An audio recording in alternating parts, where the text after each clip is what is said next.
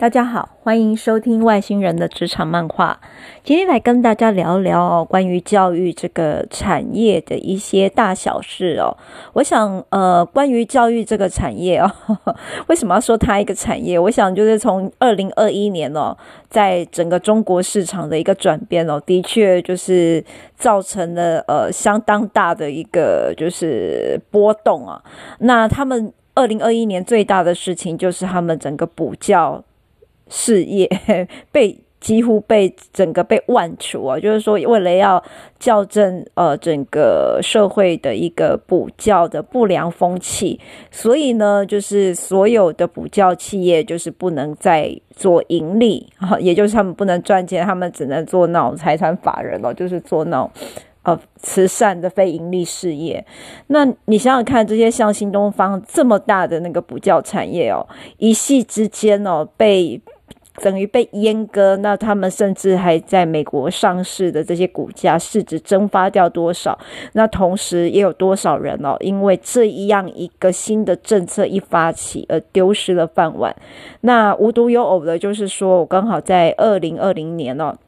也跟他们呃当中在中国非常有名的一个原生的一个补教企业，他们就是有过一些接触。那我觉得就是说，其实整个补教产业的一个蓬勃发展哦，也是反映了就是说整个呃市场啊，它在学习上的一个焦虑跟需求。那我觉得。亚洲人，尤其东方人哦，我们自己对于补教的这个东西重要的呃，就是重视程度相当的高哦。那基本上是本本于一个逻辑，可是这个逻辑其实是你知道有点套套逻辑啦。我们都想让孩子赢在起跑点上啊，但是就是哪里是起跑点？那那你非跑不可吗？我今天不能够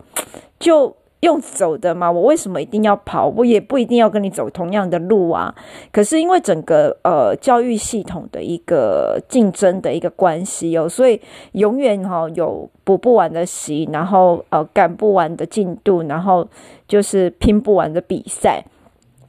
那在这一方面哦，因为呃我也想跟大家，主要今天想要跟大家分享的就是说，这个教育这个产业它本身到底现在呃。他在这些主教育者的这些老板哦，这些 owner 们，他们脑袋到底在想什么？还有他们市场面临的困境又是什么？那他们会采取什么样子的一个措施哦？那也许不是那么的绝对跟完整，因为我们的时间有限。可是我想就这几年的所见所闻哦，那我们也来分享一下。当然，就是首先我们在讲到教育这个产业，最直接联动到的就是人嘛。那人呃。会会对，就是教育这个产业能够有产生一些业绩的，当然就是这些有人口红利的地区。所以，呃，我们过去也有提到，就是说，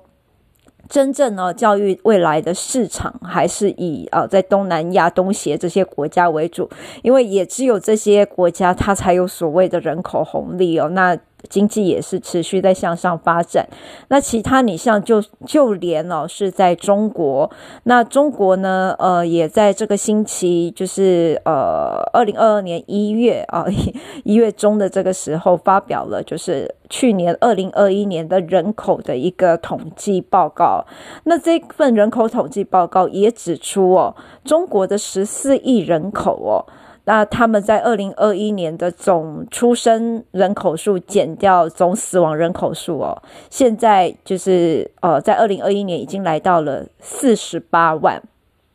四十八万是什么样的数字？其实四十八万意味着就是中国也开始他们的人口即即将来到一个黄金交叉点，就是也是来到一个死亡交叉点，呃，也要走向老老年化国家这样子的一个概念了。那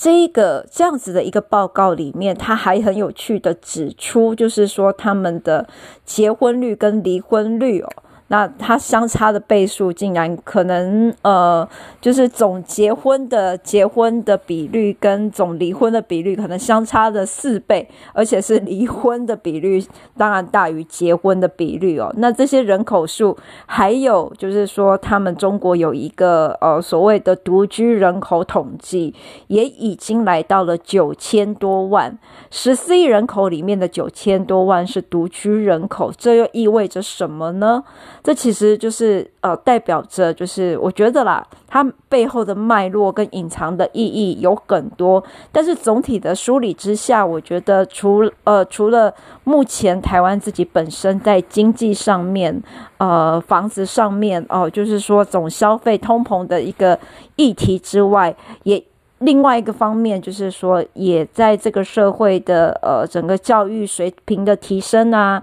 那女性意识的抬头啊，所以呃在结婚生育的这个概念上面了，我觉得女性有开始有更多的自我觉醒，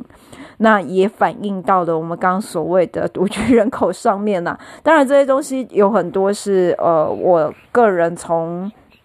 呃，比如说是微博啦，或者是习惯去参考的一些讯息的一些呃资讯资讯来源哦，去做自我的一个揣测。那各位如果有兴趣，不妨可以看看哦。那。回到了教育这个主题哦，教育的市场它其实就是这么需要人口红利的一个地方。那未来它在哪里？中国这样子去打压它的基础又是什么哦？那其实跟大家分享一下，为什么他们呃中国的就是。是，就是他们的这个，我想政府机关会之所以这么打压，一方面当然是整个教育风气不良，这是其中之一哦。第二方面，我想要分享的就是说，在这个呃猎头的生涯里面，那当然就是说也为蛮多的一些老板做事，那当中很有趣的，也曾经接触到教育的事业。那我也跟大家稍微分享过，之前在找国际学校的一些有趣的呃趣事跟心路历程。那刚好也就是在接触这个国际学校的同时，那我们也去理解到，其实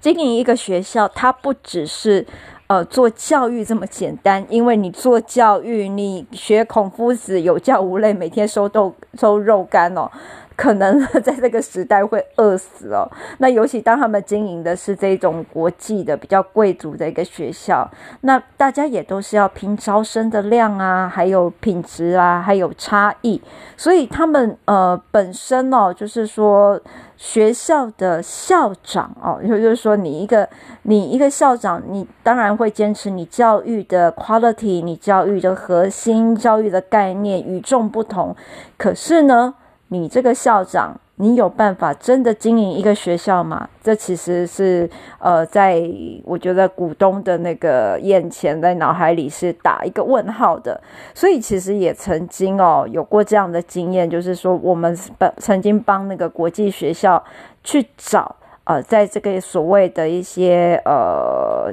策略的顾问机构，比如说像 BCG 啦或 McKinsey 啦这样子的呃机构的呃 partner。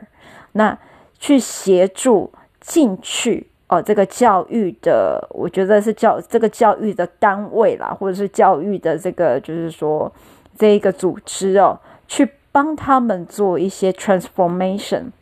去帮他们全面改造，让他们可以真正的呃成为一个盈利的事业。注意，我刚刚讲的就是这个这个呃。去协助去找 McKinsey 的这群 consultant 的这些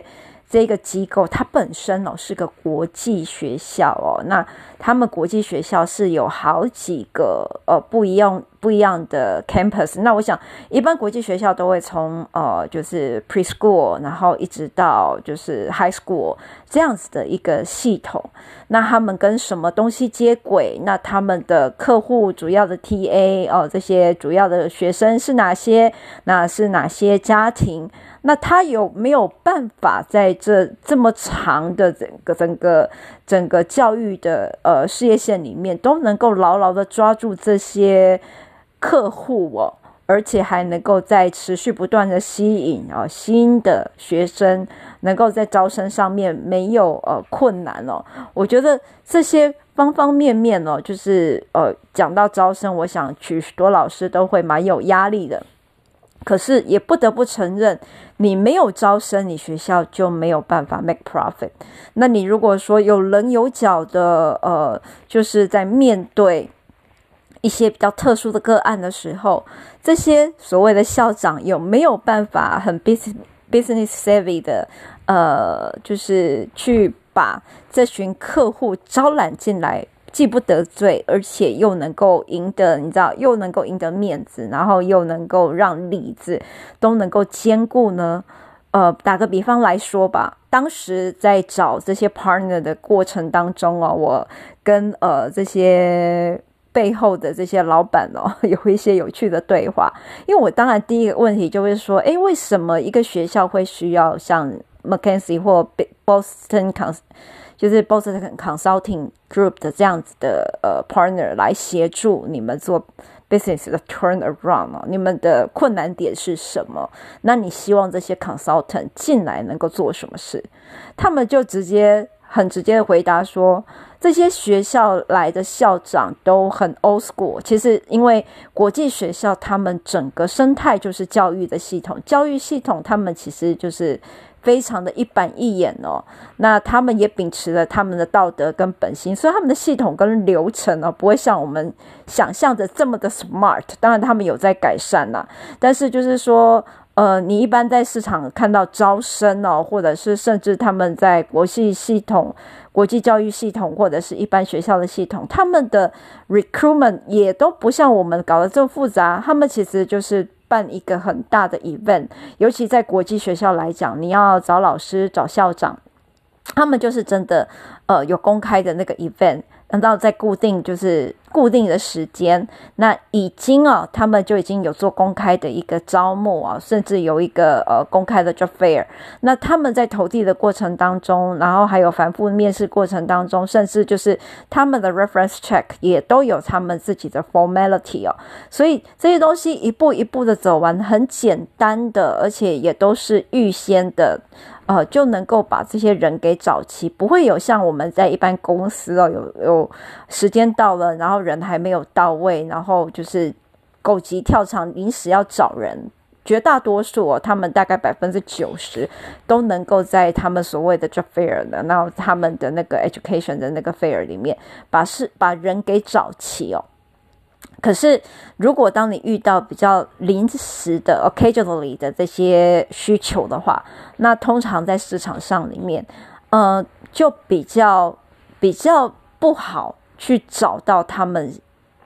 比较理想的 candidate。一来，这些 candidate 绝大多数都已经拿到 offer 了；那第二就是这些比较好的。Candidate 在，尤其在教育系统里面，他们面对这一种比较急躁的这种 request，他们都会质疑这个学校他自己本身的经营就是有问题哦。那在这样子的几个前提之下，就是说，嗯，可能就是在呃教育者本身他们在思考。呃，商业的这个逻辑概念上面，或许就不是那么的灵活了。这个是呃，我那个那个 客户他们的说法。那但是在他们实际的日常里面，尤其是国际学校，当他们面临到一些，比如说达官贵人的子弟。要来就读学校，那你知道国际学校要入学，通常哦都会有一定的能力测验。今天不管是英文能力测验也好，或者是什么样子的学科能力测验也好，这些能力测验都会基本上决定了这个孩子能不能第一个能不能入学，第二个入学之后他会进到什么样子的班级哦。其实他们这个部分的那个分级能力其实是还蛮严格的。但是万一今天你说，呃，假设啦，我我随便乱讲哦，不要编我，这个不是真实的，以上不是真实，只是捏造，随便就是一个假设，一个假设，比如说，呃，某一个呃，假设是总统的，或者是说政府官员的子弟，那进要想要进来这个学校，可是这个子弟就是他可能呃入学测验的成绩就是没有办法被。录取哦，不不够格来呃就读这个学校。那请问，如果你是校长，你要怎么样去应付？你直接拒绝他吗？还是直接录取他？那面对这样子的一个情况，你要怎么样去兼顾哦，才能够既不得罪这一个 孩子，这个呃客户，然后又能够就是兼顾到就是学校他在整个学业表现上面的一个呃，就是说他们整个的一个品质啦，一个水准。他说：“其实绝大多数他们在他们体系里的校长，对于这类的事情应付哦，都非常的不擅长哦。那同时也得罪了很多客户，那其实也成就了他们在招生很多就是招生系统上面，我觉得在口耳相传也好，或者就是说在整个势力呵呵权贵的那一种嗯。”案来上面也好，都产生了一些 issue 哦，所以他们其实对于呃这个部分，我觉得这个东西还是比较在呃 PR 的部分，PRGR 的部分，他们还没有停到盈利的部分，因为光是这个部分没办法去把它。manage 好，他们其实在盈利的部分，他其实也提到，就是说他们整个在盈利的呃逻辑上面，学费杂费他们的收取上面，设计上面，也希望能够更有系统的去做一套改善。那这个东西的策略，呃，一般商业的策略要怎么应用在教育系统上面？教育系统跟呃一般商业的系统逻辑有没有机会在？呃，他们的一个就是逻观念之下，有没有办法有一个转类的那个爆发点？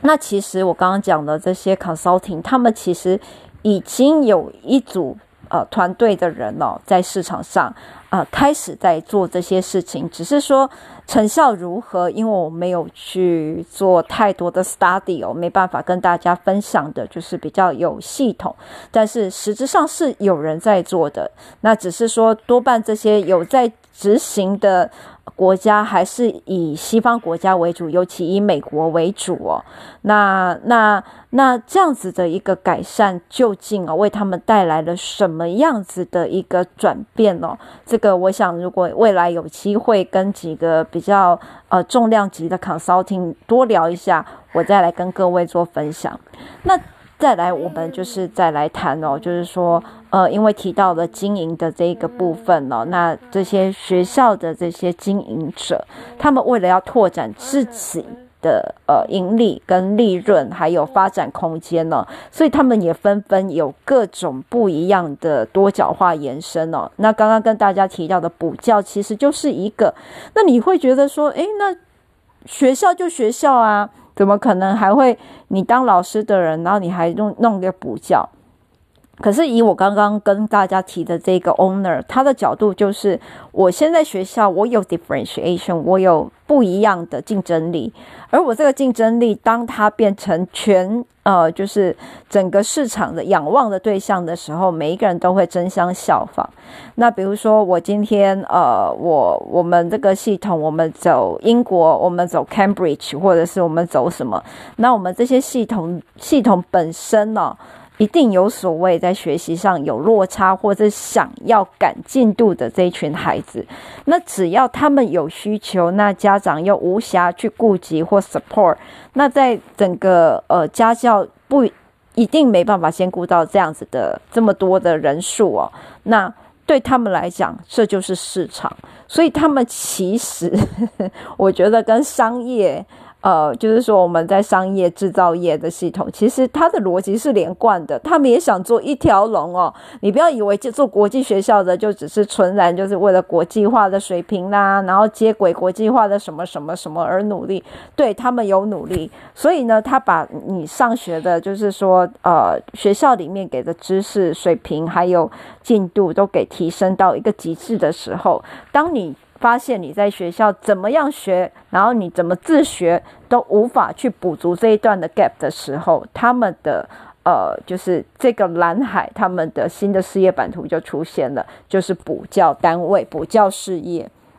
那各位也不要觉得就是补教只有在亚洲有，其实呃，在他们国际学校的这个系统里面哦，全世界各国，包含西方国家、英国、欧洲等等，他们其实已经行之有年了。就是说，呃，你为了要申请到呃一定的。国际学校的那个系统啊，你要通过一些学科能力测验、语言能力测验，这些测试的本身因为都具有难度，那你想要往前走，你就不能够停下来哦。所以其实有不少的国际学校，基本上他们也另外开设呃专属于他们这个系统的补习班。所以呢，我这个就是。投资者哈，这个客户，他们基本上也就是曾经，呃，我们也曾经协助他们到各国去搜搜寻这些就是能够做补习班经营的这些 leader，那他们。在这样子的一个前前提之下哦，他们也希望就是说，在他们自己本身的就是也要跟国际学校本身的呃主轴教育主轴能够相切合的，再去开出另外一条事业线。所以你说中国到底要不要这样进？那这样进到底有没有道理？其实好像哦，以剥削，如果说以学童他们本身的每天的时间分配上来讲，你如果不这样记呢，我跟你讲，这些学生大概就是被榨干，家长也真的是被榨干呐。又回到我讲的，就是说，我想呃，在一旦只要孩子哦到了学龄，那那。呃，尤其是要从幼稚园然后转到小学的这一段来讲，我觉得每一个家长就会开始焦虑。台湾的家长啦，就是很简单的焦虑。我还没有讲到其他的那个教育系统，我只讲 b u r p l e m o r p h 好了。我所有的所有的呃，就是大概到大班的这群家长们，肯定肯定哦，每天哈、哦、会抓着老师不停问，然后不停崩溃，然后不停轰炸的，就是老师老师，你们到底会不会上 Purple m o v e 这个是因为我们家小朋友是念公共公立的小学啦，所以公立的小学因为就是在幼稚园里面不会特别去教，他会教他们去认，但是让他们教让他们写这一段其实是呃，据说就是政府是会督学是会查的，所以他们其实也都很 follow 这样子的。一个规则哦，他们不会去教，可是这样不教哦，反而就是造成家长的焦虑，因为孩子不都是要赢在起跑点吗？那小学老师万一不教怎么办？尤其就是当你念公共幼稚园的这群孩子，假设他们以后接的不是同一所学校，因为同一所学校绝大多数老师都会，你知道遵循原来的模式，可是。我就真的听说，就是呃一些身旁的朋友他们在分享，就是孩子没有事先。呃去学呃波峰峰峰会去上正音班。结果上了小学发现老师就把孩子们每个都当天才哦。那在书写上面拼音上面哦就直接摆 pass 就这样子一路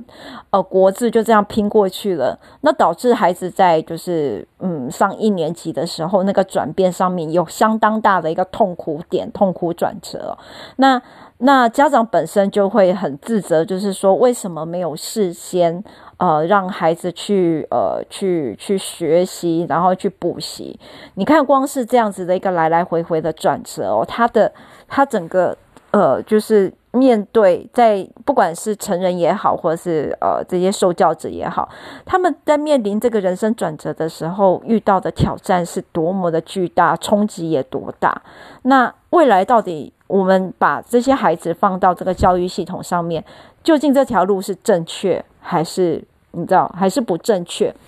我们就会有很多的，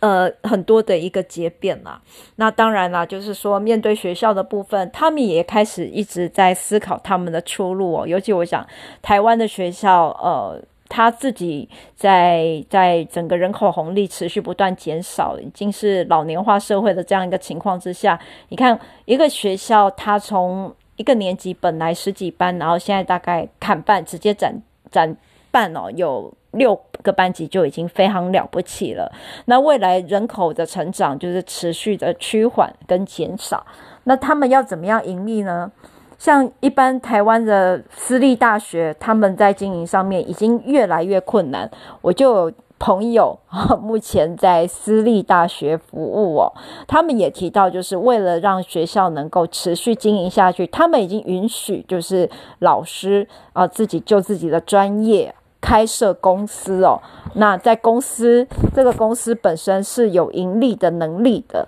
那他们的呃就是说他们的利润还必须要跟学校 做一定的比例分配，这样子的一个状况。